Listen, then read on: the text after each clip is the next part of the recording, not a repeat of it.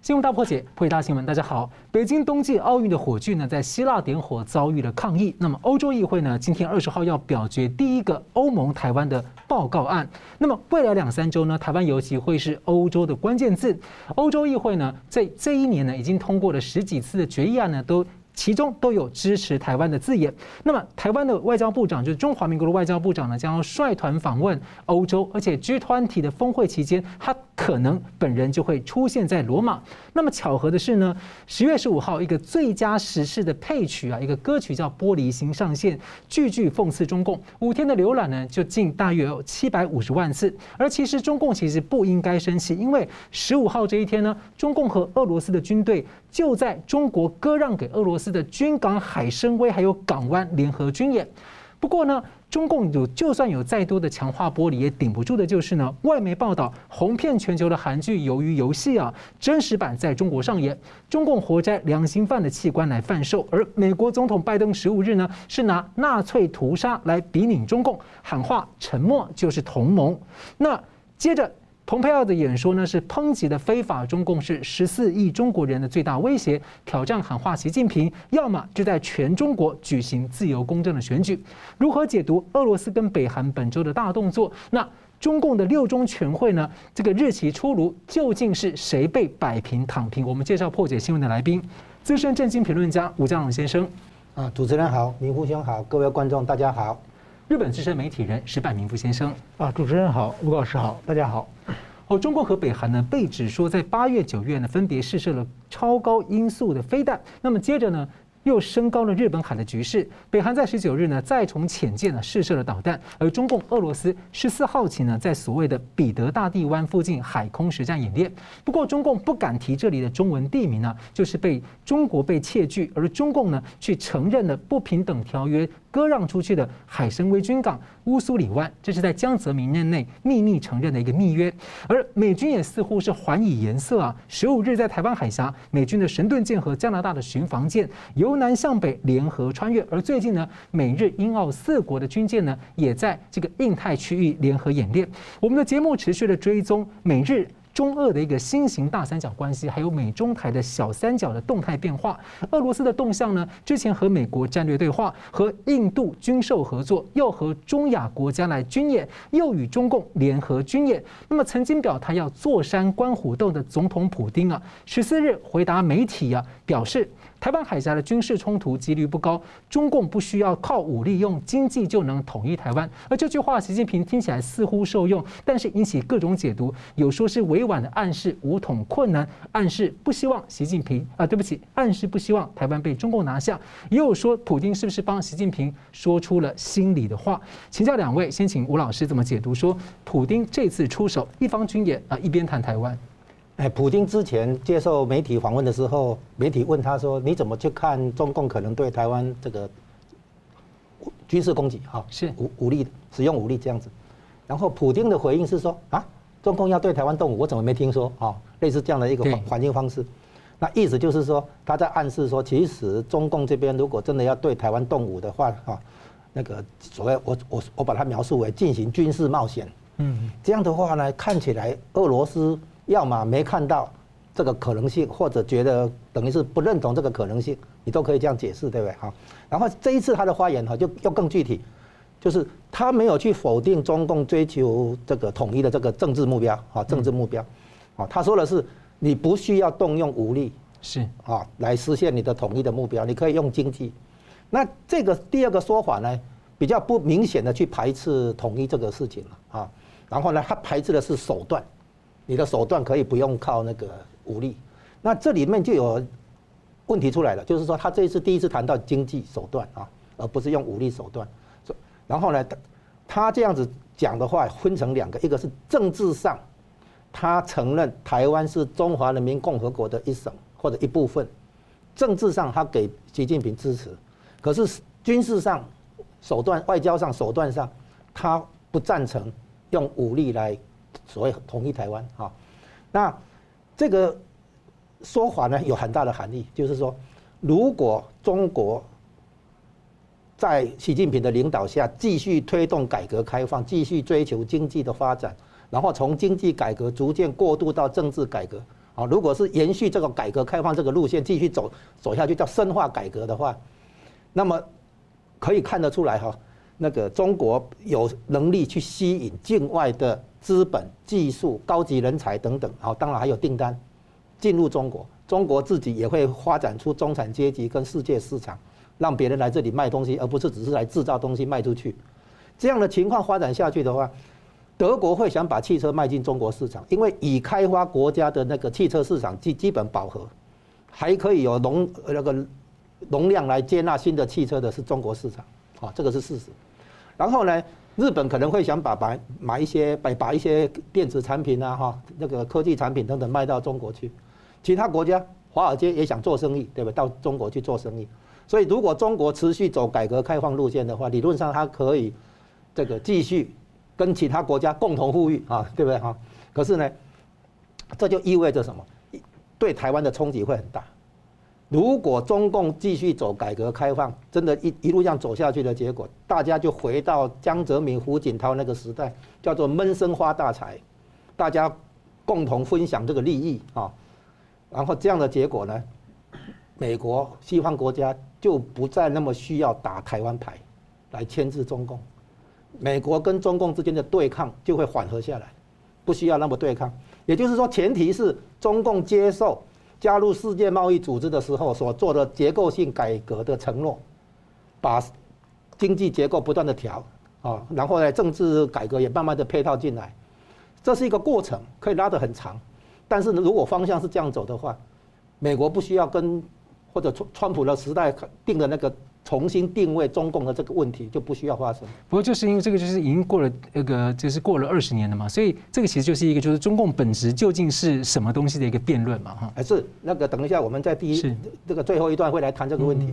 我其实说，普丁这个讲法，你用经你的经济强大起来之后，从第二经济体说不定真的变成第一大经济体，这个时候你会构成很强大的一个像一个磁铁一样，会把很多。可跨国移动的生产要素都吸引过来，你自己的不可移动的、不可跨国移动的生产要素，就是土地、劳力这两个啊，会变成吸引可移动的过来跟你配合，然后呢，中国就会在这种开放的环境之下持续成长，持续保持它的高成长，这个会很可怕。为什么？因为它的人口规模比美国加欧盟加日本加起来还要大，或者再加澳洲、韩国啊这些。开发水平比较高的，所以呢，光是中国一国，如果它能够接近这个人均所得能够接近美国的一半好了，那它很恐很恐怖的，它一国可以抵得上所有目前已开发国家经济体的总量。所以呢，对中国来讲，它统一台湾何必急？何必那个动武？它把它自己搞起来以后，到时候日本可能都要靠过来亲中了啊，美国说不定也靠过来亲中了，然后呢，德国、欧、法国那边也靠过来了。台湾往哪里走？这是一个很大的问题。所以现在从台湾的立场来讲，说不定我们私底下讲，我们还希望习近平不要倒台。就是今天因为习近平的这个路线哈，不不再延续原来的改革开放，然后他等于这个有有点开倒车的味道啊，回要回到计划经济或社会主义这个。然后结果呢，美国发现这样的中国不能接受，西方国家整个发现这样的中国不能接受，所以呢。跟中国产生了对抗的关系，要来那个对抗中共的这些所谓不遵守国际行为规则啊，破坏国际秩序现状，然后呢，美国让其他很多国家，当然也包括俄国在内，觉得这样的中国不行，大家都感受到威胁，所以变成说天下为中哈，大家全球来反共，现在局面是这样来，所以呢，可能大家觉得关键是习近平，所以在讨论说是不是倒习，把习近平推推倒，然后呢，不是倒共。还是说既要倒习又要倒共，对吧？现在有这种战略思考，所以普丁其实把这个问题抛出来，就是中国的真正选择是你的经济路线，你的经济路线好了之后，外交军事跟着来。你你现在共产党搞了什么？比如说窃取别人的智慧财产权，派间谍，哦，派然后用收买收买美，比如说收买美国的媒体咯、智库咯、国会议员咯，对不对哈？大学用用这种方式渗透收买。他以为这个对他来讲很有帮助，所以现在包括中共也去扶植俄共，准备对普京挑战，对不对？普京不是共产党啊，所以你可以看看出来，中共的很多做法，连俄国都感同身受，所以普京不想跟习近平面对面见面举行峰会，最多就跟你视讯会议一下。对，这个很有意思啊！普京最近就是下令这个抄了这个俄罗斯共产党的中央党部。那其实这是一个，就是今天的中共到底是一个开倒车，还是它是图穷匕见现的本性？这其实在国际上一直有相关的辩论，也决定要如何应对中共。所以同样问题也请教一下这个呃石板先生，怎么看普京这番出手啊？那他可能是怎么样看待共产党？我觉得普京啊，又找回自信了。在国际社会上呢，俄罗斯。已经就是说沉隐了大概两一两两三年的样子嘛。其实俄罗斯是很简单，它就是主要靠这个石油价格卖石油赚钱的。去去年的冬天嘛，一年半以前，石油跌得不成样子的时候呢，这个普京也没有自信嘛，就在那装孙子，躺在床上，也什么也不动。现在这一年半，石油价格上涨个三四倍嘛，哎，他这次缓和缓过来了，哎，觉得我现在这国际上应该我算一个大国。重新要挑战地位，就是说，一一个对他恢复自信的几个原因嘛。第一个呢是就是石油价格回来了，他经济上有底气了。第二个呢，对付他的政治强人突然之间都没有了，一个是川普，一个日本的安倍，这个都是属于过去在地政学上旁边两个大国的政治强人，确实是比较强硬的。那现在呢，哎，看这个美国的拜登，日本的岸田看着比较弱。哎，他觉得我是不是又可以呃发发挥我的影响力？第三个呢，就是说中国，中国其实是潜在的这俄罗斯的一个竞争对手。就是说，中国每次都说帝国主义亡我之心不死，总指着美国。其实美国才不管，美国就是你你经济好的话，我们你愿意赚钱，我们大家一起赚钱。这个俄罗斯是真正中国的在地缘政治上的最大竞争对手，而且都有领土野心的。所以说俄罗斯呢。一直是等于说中国是他主要的竞争对手。中国呢，两前几年呢，中国势头正旺，压得他喘不过气来。现在呢，整个中国在国际社会上变成这老鼠过街，人人喊打。这个基本上中国不行了，哎，他觉得我可能又起来了。而且他说这些话里面，我觉得啊，就是一肚子看不起习近平。他说你这个对台湾啊，要拿经济统一，这事儿从邓小平就早就开始了。这不是说他给习近平出主意的。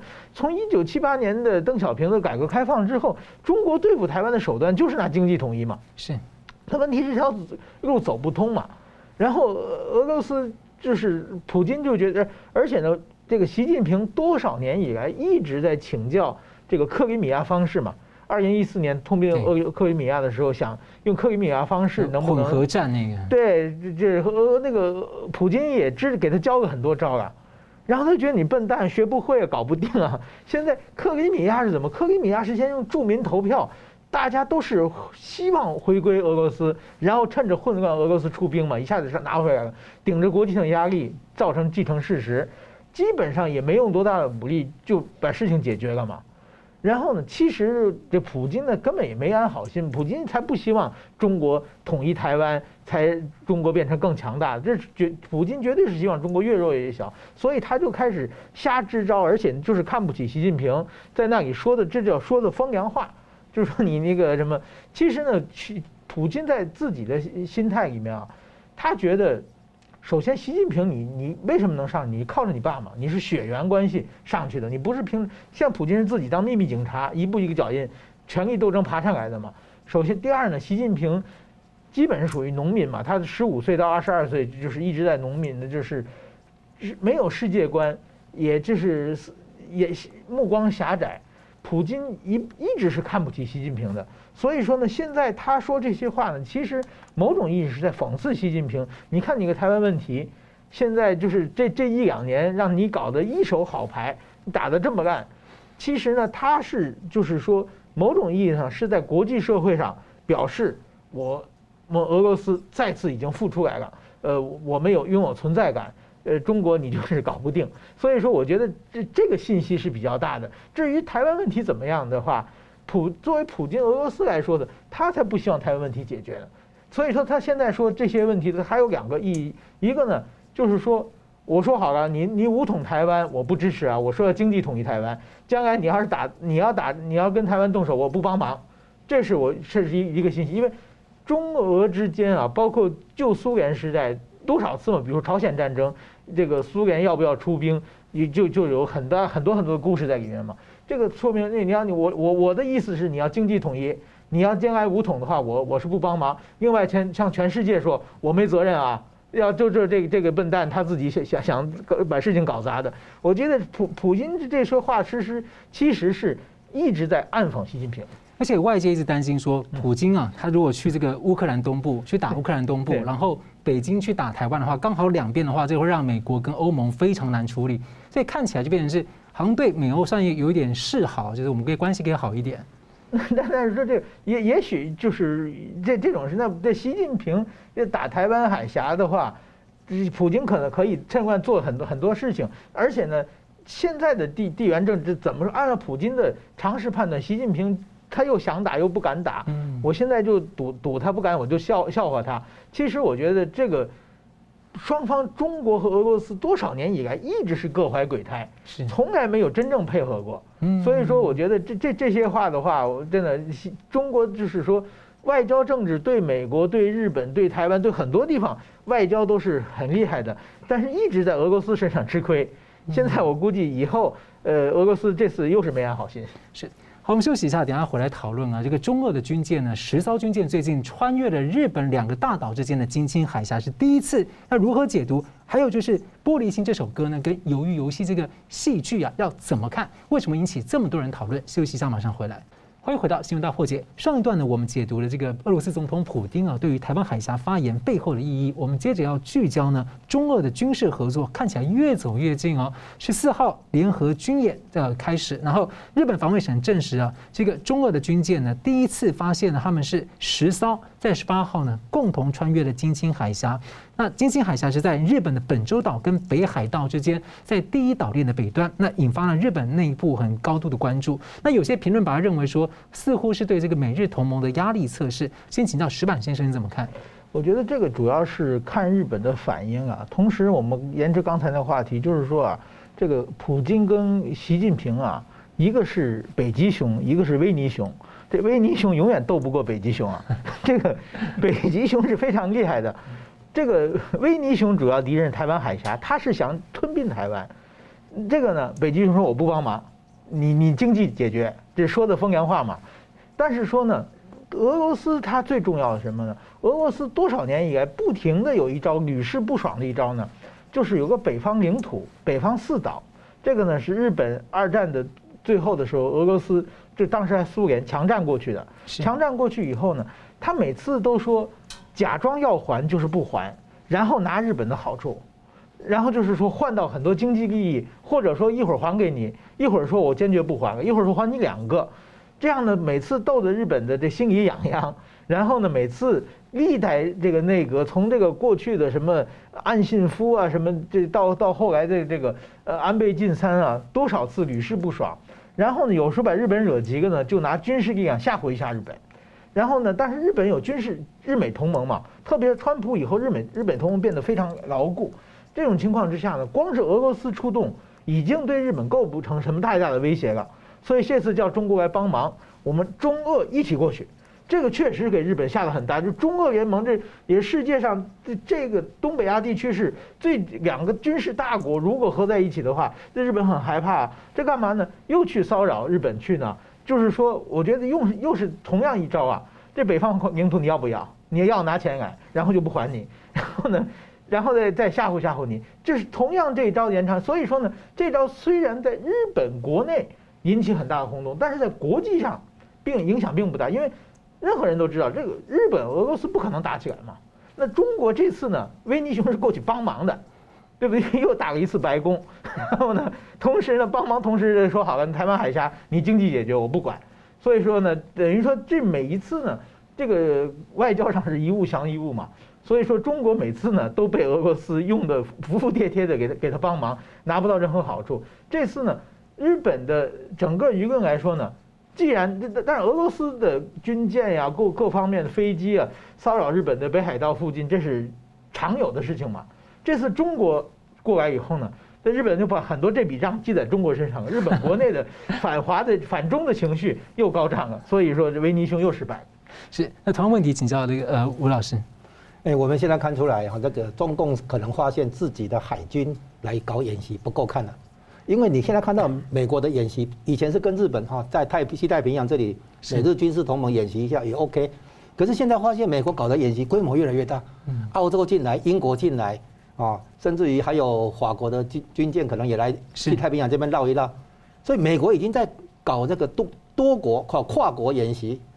那中共一想你，你你还是自己在那边的南海搞一些已经跟美国比不上的这种演习，那也不行。哦，你知道我们借用一下黑社会的思维，大哥要打架的时候，两个大哥要打架的时候，比的是谁的小弟多嘛？哈，对。那现在美国的话，比的大国博弈的比的是谁的盟友多嘛？所以中共想一想，他也不能只只是自己搞演习，然后想想，只有俄罗斯能涨。所以他他第一个目的，他在发信号，他发信号要把俄罗斯拉进来，啊，拉到他旁边，让别人觉得好像中俄哎，说不定有同盟哦，对不对？好，是这样感觉。但是俄罗斯肯定不是哈。那可是呢？为什么他要配合习近平演出？普丁，因为你要看到俄国的基本战略、国家利益的这个思维，对中共是两手策略。第一个，他把中共推去喂美国，你要吃的是他，不是我，因为俄俄国是跟美国打过冷战的人，对，知道跟美国打冷战的那种滋味哈，痛苦他最明白。所以呢，要做美国去对付中共，你别来对付我了哈。所以他把中共推去为美国。第二，第二点呢？那个，他把中共撑住，让中共敢去跟美国对抗。如果中共发现他不行了，他不玩了，哎，那这个美中对抗这个局就撑撑不起来。那中共为什么敢去敢去跟美国对抗？他有不得已的理由，他要去跟他对抗。可是如果他发现俄国站在他这边的话，哎，他胆量就大了。所以俄国呢会在一些战术层面的啊，跟中共呼应一下。比如说之前在陆地上在宁夏那个地方做。中俄联合军事演习，之前的话，联合军事演习的话都在俄国境内了哈。然后呢，现在跑跑到那个中国境内的话，在宁夏那个地方，因为那边是高原嘛哈，可能在考虑的是在印度边中印边界可能可以做事情。然后呢，现在到海面上来了，中俄联联合演习到跑到海面上来了。那海面上来，他选那个地点，选那个日本的本州跟北海道中间那个水域可能比较宽一点，还算国际水域的地方。其实，他对美国在发一个信号。美国老是在南海啦、台海啦这里哈，这个好像给中共脸色看，给压压力。现在中共在给谁压力？给日本跟韩国。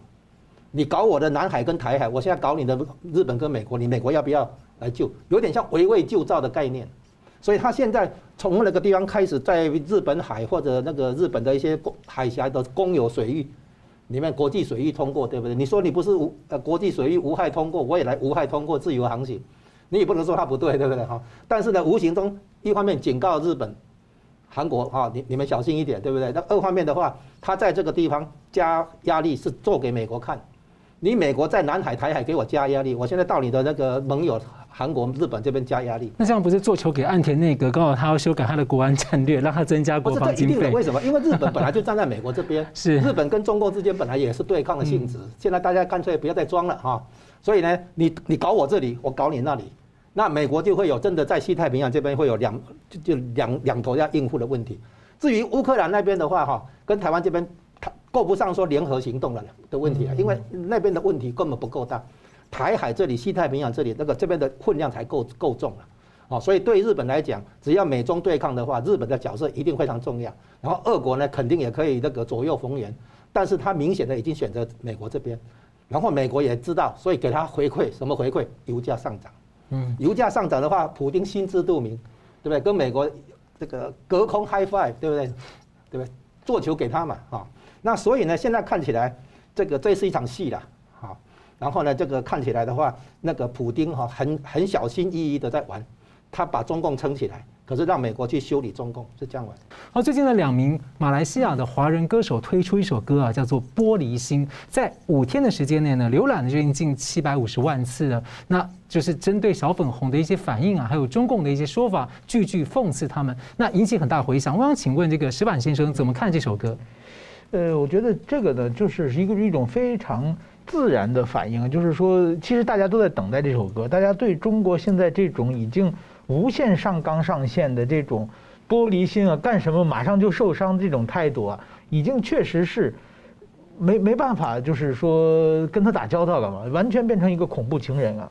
这个前不久日日本的索尼公司是被中国罚了就一百万人民币，原因呢是他在七月七号本来打算啊推出一款新的相机，是结果在网上被小粉红发现以后，就说啊七月七日是卢沟桥事变，日本借此辱华，然后就开始大规模的就是在网上开开始炒炒作。然后呢，我觉得如果光小粉红炒作还好，中国国家马上就是说你这个是伤害中国国家尊严，就给索尼发了这个一百万人民币，这完全是无厘头的。就是说你要说辱华，就是首先你你设想。日本的这个索尼公司首先它是全球发卖的，是电万全世界根本不光是中国市场嘛。另外一个，作为一个索尼公司，它是想卖东西的，它没事辱华干什么？你也可以说它忏悔啊，对不对？七是幸运数字嘛。对，所以说呢，这如果按中日之间啊，这个百年这最近这一一百多年有无数个日子啊，什么甲午海战开战日、甲午海战结束的日子，什么日本二十一条的什么什么一二九运动、五卅运动，加上这个九一八、七七，你这样算起来的话，真的没有日子可以用啊，对不对？所以说哪天就是说，在在这种时候呢，就是说。如果说你光是网上有一群闹的，这个大家还可以接。任何国家都有一些网上一些愤怒愤愤怒的人嘛，是，对，或或者愤青，日日本也有，我想台湾也有嘛。但是说你马上国家就给他完全不按商业逻辑就开开始罚款，用这种方式的话，就全世界其实对中国已经忍无可忍的状态了。那么现在这这首歌呢，就把所有的敏感词全部放在里边。你要是说我辱辱华，我就彻底辱给你看一下。这个，所以说我觉得这是一个，呃，可以说是一个叫一个辱华的新高度吧。这样的话，在短短的五天，大家说就到个七百五十七百五十万，我想这个就还会继续发展下去了。就和大家有人很期待是能变成过超过亿的这个一个影片啊。那么这个时候呢，其实音乐的力量要比比一些人上写文章啊，一些人在这个电视上讲评论啊。更有传播能力，更更为大家喜闻乐见嘛。所以说，我觉得这个这种东西的话，确实，我想传到中国的话，中国现在呢又采取最简单粗暴的方式把这些人封杀。但是说，大家知道，凡是被封杀的东西会长得很快，大家刺激大家好奇心嘛。所以说，我觉得像这这首歌的话，这仅仅是一个开始了。那么今后，我想类似的歌曲一定有很多人都都会出来嘛。这个时候，我觉得是是给中国一个好好反思的一个机会了。就是你自己天天说你中国这么强大的怎么样的，原来还这么脆弱，天天没没有事情，这属于没事找事，变成一种甚至是一个恐怖情人啊！这样的话，就在中国在国际社会上根本无法立足。而且台湾评论八国联军的历史书籍在香港被下架，说可能违反国安法，影响这个很满清跟你。中共有什么关系？所以，好好，那另外一个这个节目啊，就是这个韩剧九月份上线，在 Netflix 上线的一个《鱿鱼游戏》啊，除了外媒关注到它的真实版像是活摘器官在中国上演之外呢，也有人解读像北韩啊，北韩就说这凸显了这个南韩的这种资本主义的很多的问题啊。好，那。但是呢，也有很多人分析啊，其实那些游戏里面呢，那里面的规则跟那种对人性的操控，让人感觉到很像共产党对于人类的所谓改造思想。所以我想请教一下吴老师，你怎么看这个戏？这个由于游戏哈，最近确实是热门哈。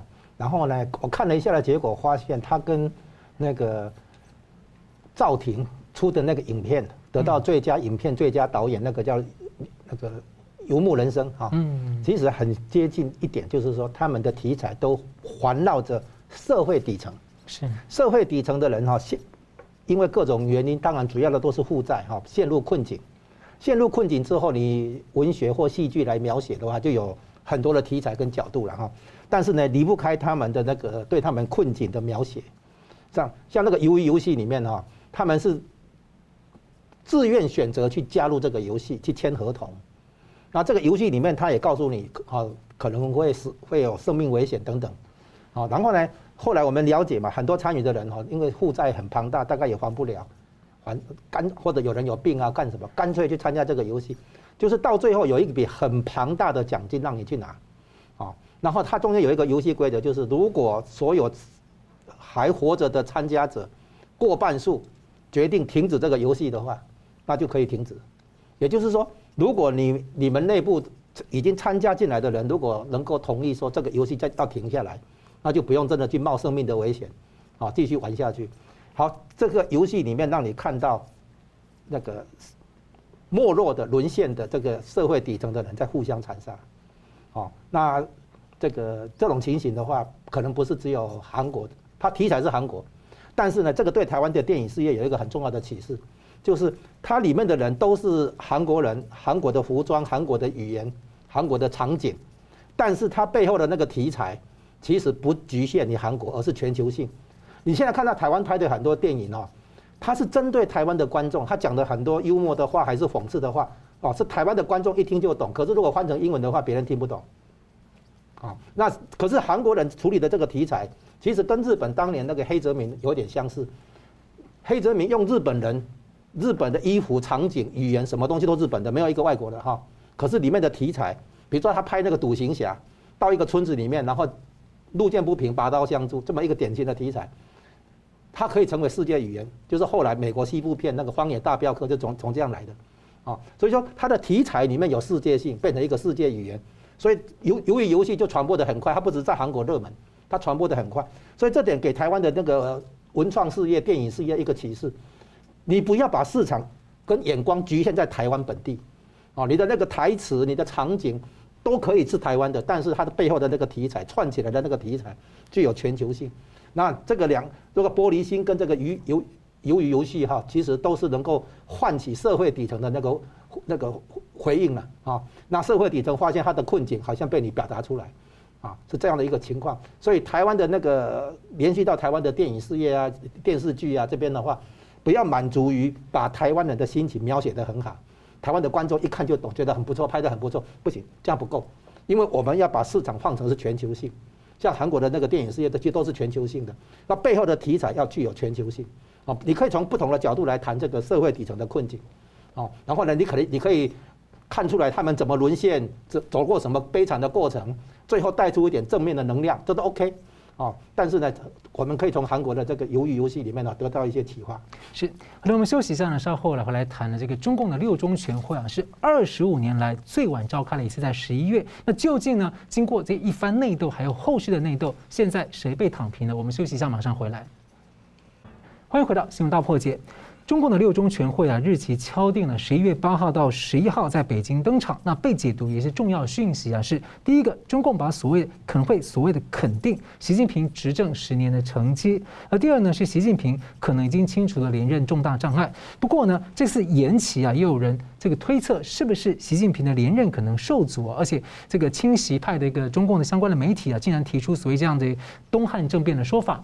那请教两位，我们先请教石板先生啊，这是二十五年来六中的最晚的一次，所以这样有各种的消息放风哦，所以您怎么解读？究竟是习近平妥协，还是他已经被这个还还差已经有效的摆平了一些各个派系？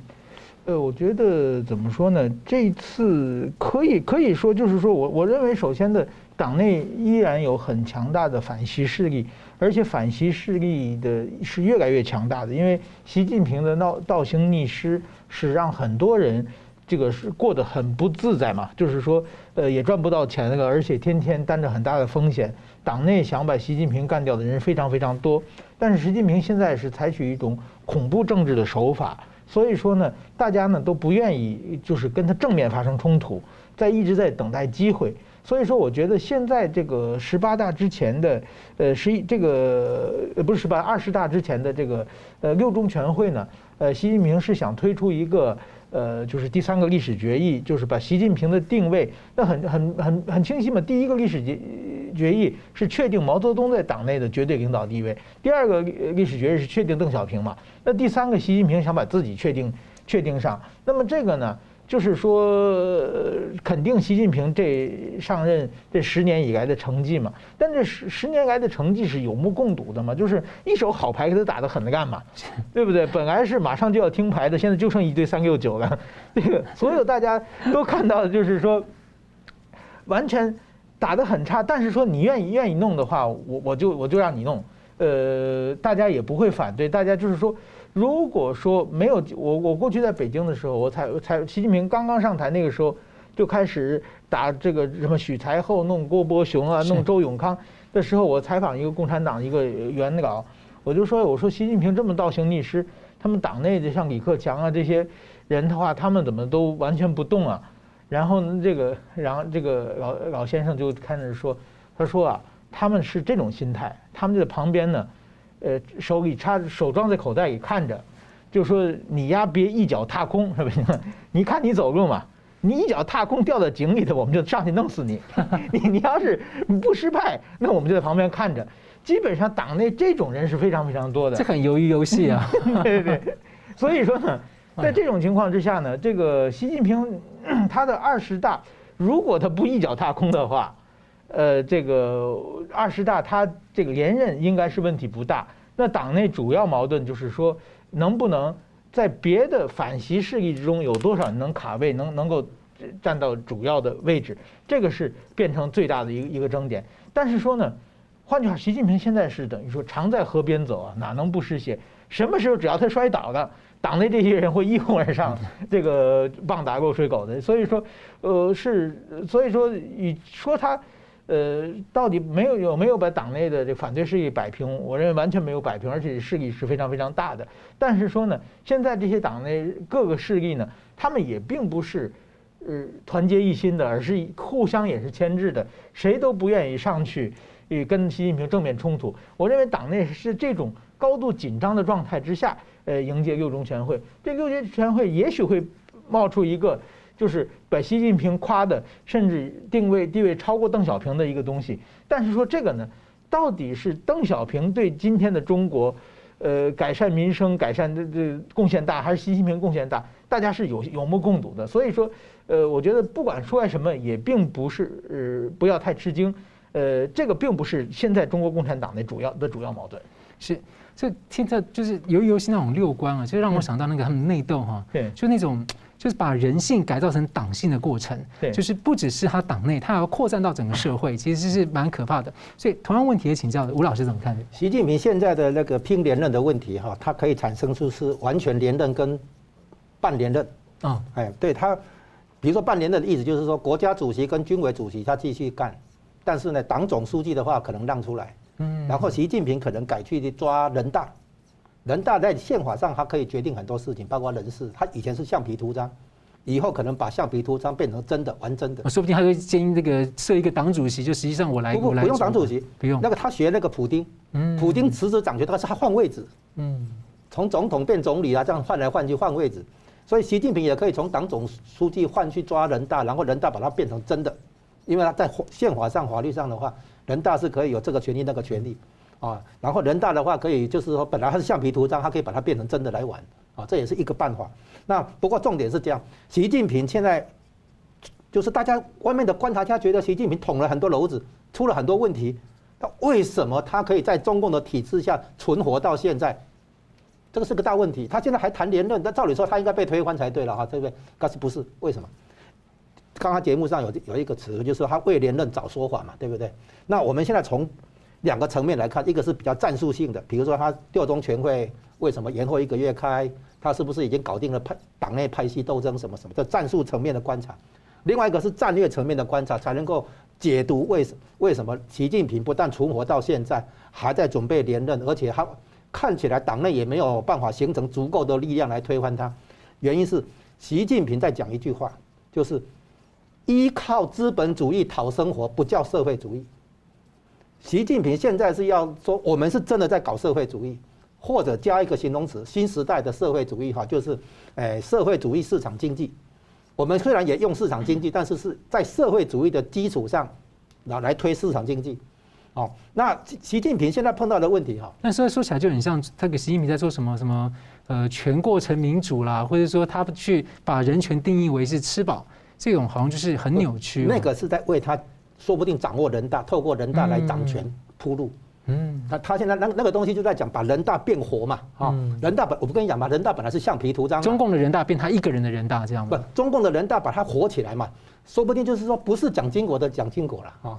就是把人大搞活了，这是一，这也是一个可能性。我们在讲猜想，他有这个可能性。如果他有决心改变，还是可以有机会翻。哎，就是说把舞台从党转到人大去。嗯。那现在是党管人大嘛，以后说不定人大跟党平起，还是说人大来管党了？就是说人大可能是一个活棋了。他就是说本来他真的是橡皮图章，大家都知道嘛哈。但是他说不定把他哎哎，如果他想改革的话，就是所谓的那个政治改革的话，可能从人大的功能活活起来来入手。那现在看起来，他为连任找一个什么说法？就是说，我们现在是在跟中国在跟美国对抗，社会主义在跟资本主义对抗，他把高度拉到这么高，叫做战略层面，不是在战术层面，在那边分析派系斗争、权力斗争这样而已。所以，包括他的限电，有人在解读说，这真的是下一盘大棋，不是气候变迁的因素，也不是煤。他说，中国其实根本根本不缺煤，但做一个理由让大家觉得说，嗯，煤的价格比较高啦，对不对？比电价高啦，等等，中国的煤不够啦，什么？其实不见得。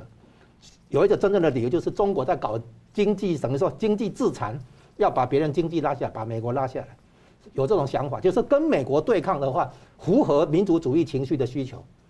符合中国大国崛起的这种心理需求，所以习近平是把整个问题这个议题操作成民族主义情绪，所以我们现在为什么要跟美国对抗？因为中国要大国崛起，然后呢，我们是要社会主义的大国崛起，不是靠资本主义讨生活。所以原来跟江泽民从邓小平、江泽民、胡锦涛那个东西是把中国经济挂钩于国际资本主义体系，为国际资本主义体系打工，啊，变成说世界工厂。那现在呢？中国情况变好了以后，社会主义的思维进来，我们不屑于去当资本主义的打工仔，替人家打工，对不对？所以我们要发展出一套体制，就是以社会主义为主要的体制，引进市场经济来补一些不足。市场经济是补充作用，社会主义才是主体。然后对抗的对象就是资本主义这边是主体，但是带一些社会福利，这是补充的。啊，用社会福利、社会主义的一些思维来补充资本主义，所以以后要习近平现在把它操作成两个体制的对决。但是他已经这样经过了几十年，都已经完成完成烂成结构性腐败了，不还要再玩呢？不是不是，他现在处理的很多问题，你仔细一想也有道理。为什么？因为你长期发展，先不管你是资本主义、社会主义，长期发展本来就会产生那个社会撕裂、社会贫富那个差距的恶化。不管你是资本主义、社会主义，都有这个问题嘛，对不对？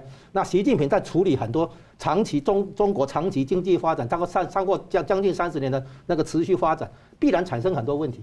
现在有几个问题呢？第一个，他原来的问题是跟美国搞贸易战，然后呢，这个疫情的那个问题，对不对？好，这这这两个，可是他原本的问题，第一个，他人口红利消失，他原来是靠廉大量的廉价劳动力哦，变成世界工厂，但是现在他的人口红利在消失。这是很严重的问题，啊，包括人口结构的老化，包括一胎化，然后第二个呢，它的环境红利在消失，它原来是不惜牺牲环境，不惜有污染，水的污染、空气的污染，然后来承接很多制造业，高污染的制造业都进来，环境的红利消失。再来，它是落后追赶型的那个经济发展策略，这个的话呢，后发优势在消失。然后呢，你你你现在看到它的这个报。很多原来支撑它经济发展，然后支撑它世界工厂的这些条件都一一在消消失，所以它现在必须拉高层次，必须把它变成一个制度上的竞争。我们是以社会主义为主，市场经济为辅，然后呢，对决的对手就是以美国为首的资本主义体系，然后他们是社会福利为辅，资本主义才是主的，然后这样的一个两个制度在对决，他把它操作成这样。虽然我是说他有这个想法，嗯，他的想法是这样，但是这个想法当然。不见得会成功了，甚至于我认为他不会成功。就像共产党，他也他自己讲说，他什么伪光正，不断的修改自己，不断的改正，但是讲了几十年，就是越改越糟嘛。所以我是很好，就他可能有这样的想法，但是做出来的时候，结果可能是灾难。我之前在这个节目上有提过一个叫做社会主义的那种经济大循环，是就是现在改革开放走到最后的话，改革开放一开始是在救急啊，因为文化大革命之后经济快要崩溃嘛，要救急，所以就放权让利嘛，开放嘛。到后来的话，干脆就继续冲。冲到最后的话，贪污一大那一出来了嘛，对不对？那习近平出来打贪污，你也不能说他不对哦，对不对？打打贪污，对不对？可是呢，打打贪污打到后来的话，经济开始下来了。经济一下来以后，大家就急了，就开开始搞那个集体的主义的概念。社会主义本来是救急的，它不是搞发展的，发展是资本主义搞发展。可是出了问题的话，救急就是说有饭大家吃，那个是社会主义的概念，对不对？那经济一不好，更社会主义，到最后的话就崩盘。然后呢，又重新启动改革开放，它就两个大循环，啊，那个一开始毛泽东时代社会主义走到底嘛，经济崩溃嘛，啊，一穷二白，然后呢改搞邓小平改革开放嘛，走到最后的话，国家繁荣了以后呢，经济繁荣了以后，社会主义出来了嘛，开始掠夺，开始叫做收割韭菜，所以一开始权贵阶级是拿钱办事，OK，对不对？处理降低所谓我们学学术上讲的降低教育成本，然后现在呢，那个走到底的结果呢，现在开他会开始打压经济了嘛。经济一不行以后，他就大家就就依赖政府了嘛，本来是依赖市场经济哈，依赖个人主义，现在被大家发现情况都不行了，社会底层冒出来了，大家依赖政府了嘛？依赖政府的结果呢？哎，他就越搞越糟糕，就回到那个有点像回到计划经济那种方向去了嘛。哦，将来可能又大循环，又重新启动改革开放。那这个东西关键在于换代、换领导人嘛。毛泽东的路线的话，一直要到他死还会换嘛。邓小平的路线也是因为到他到最后换到邓呃习近平起来才换嘛。所以我们现在看到习近平面对的是一个社会主义的大循环，他不晓得他这个体制未必走得下去，应该是走不下去。可是他现在把它操作成拉高到战略层次、宏观层面，哦，用两个体制在对决。然后呢，中国必须以社会主义大国的身份来崛起，而不是做资本主义的打工小弟。不过他们这种的循环要牺牲那么多的人命跟人的自由，我真的觉得真是人类的灾难。是，所以好，那我们节目最后呢，请各位两呃两位来宾用一分钟总结今天的讨论，想要请教石板先生。呃，我觉得就是中国马上要开这个二十大了，呃，二十大之前呢，有很多事情，就是说变成这个我我常说他们是五年一度的发情期嘛，会做出各种各样的动作的。那其中呢，我觉得习近平的，他在国内政、内政基本上属于乏善可陈啊，经济都搞不好。那么我想，他最后还是对台湾的各种渗透还会加加加大幅度嘛？就是说，武统他会威这个威胁一下，但是没有胆量嘛。呃，我觉得他对台湾的渗透的一个方式，我觉得一个很明显的，呃，就是说现在呃十月二十三日要要在这个台中的。这个罢免案，陈伯威的罢免案，呃，这个很明显，中国中国在台湾的大大小小的所有选举从来没有缺席过，一定会介入。而且这次呢，呃，某种意义上就是说，呃，想否定台湾的这个本土价值嘛。呃，我们在外国媒体来看，为陈伯维他除了守护台湾本土价值以外，没找不到任何应该被罢免的理由嘛。要要是说那那些。呃呃，就是有的没的鸡毛蒜皮那些事可以罢免的话，那那我想日本、台湾有的是这个民意代表要被罢免的嘛。所以说，我觉得这个还是就是说台湾本土价值一个保卫战。现在呢，为了保保护这个保卫台湾的民主、自由、本土价值，全世界都在帮忙嘛。包括英国的军舰也开了，包括加拿大、美国的军舰也开了，日本也多次发声嘛。在这个时候呢，台湾的台中第二选区的。这个选民他们有办法用自己的投票来表达自己的意识了。我觉得全世界都在看啊，这这这种这场仗，如果说呃被中共就是或者是亲亲中势力以博得先头筹的话，我想今后各种各样的渗透会加剧而来的。所以我认为这个非常重要的呃一场选战。呃，希望呃如果有有投票权的大家能够呃慎重的呃表达自己的意识。是吴老师呢？呃，现在共中共内部的权力交接哈，进入紧锣密鼓的时期。那我们看出来，习近平哈表面上他是困兽犹斗哈，但是呢，他可能也有他的脱困的方法。那其中一个呢，就是我刚才提到，他拉高层面，进入宏观的这个层面，啊，把美跟美国的关系这个斗争、对抗等等讲成是制度的竞争，制度之间的对抗。所以呢。这个把大国博弈呢，再注入这个民族主义情绪，那这种情况的话，坦白讲，台湾这边可能也没有见见过这种局面，这种情形没哦，自由是呃西方国家这些大概也没看过，拿整个国家来跟美国对撞，而且明明他的制他的这种制度也是从欧洲的马列过来的，也不是他他目前这个制度的话还比这个他还玩得振振有词，嗯，哎，就是说不要当资本主义的小弟打工仔啊。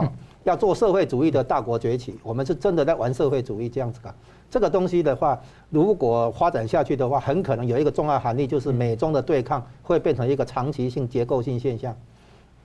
是，好，我们非常感谢两位来宾今天精辟的分析，感谢观众朋友的参与。新闻大破解，我们每周三五再见。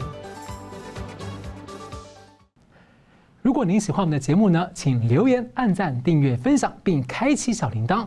那么，感谢各位呢长期对我们的支持。新闻大破解团队呢将持续为您制作更优质的节目。